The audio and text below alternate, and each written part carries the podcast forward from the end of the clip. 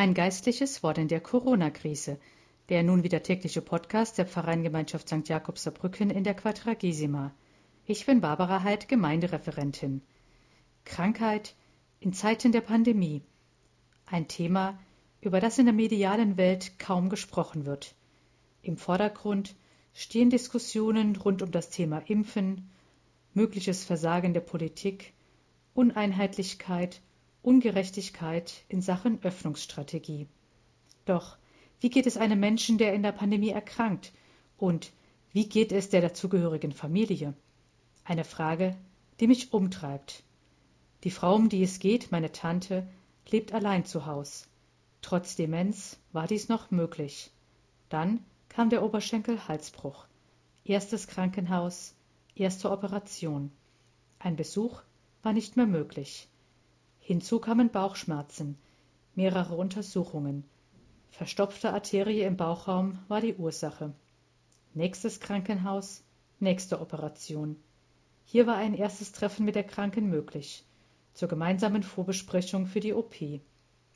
Nach zehn Tagen die Entlassung in die Reha. Drittes Krankenhaus. Für eine Demenzerkrankung alles andere als förderlich. Während der Reha geht es nun um die Frage, was tun? Holen wir sie nach Hause? Besorgen wir für sie einen Platz in einem Pflegeheim?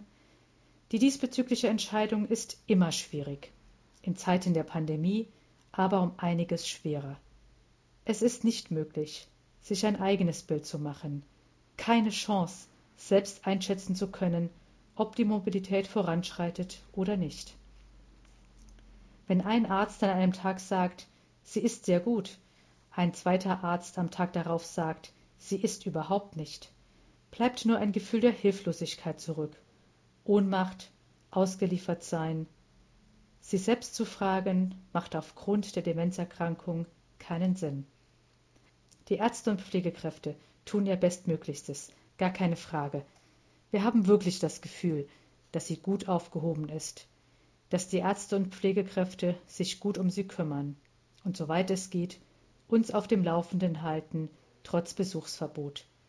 Dennoch ist eine Entscheidung schwierig, wenn man die betroffene Person nicht besuchen, nicht sehen kann.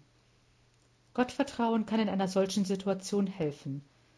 In meinen Telefonaten mit ihr haben wir nicht viel über Gott oder Glauben gesprochen. Aber in einem Telefonat sagte sie, Ach weißt du, Gott wird es schon so richten, dass es gut wird. Bleiben Sie in Gottes Segen.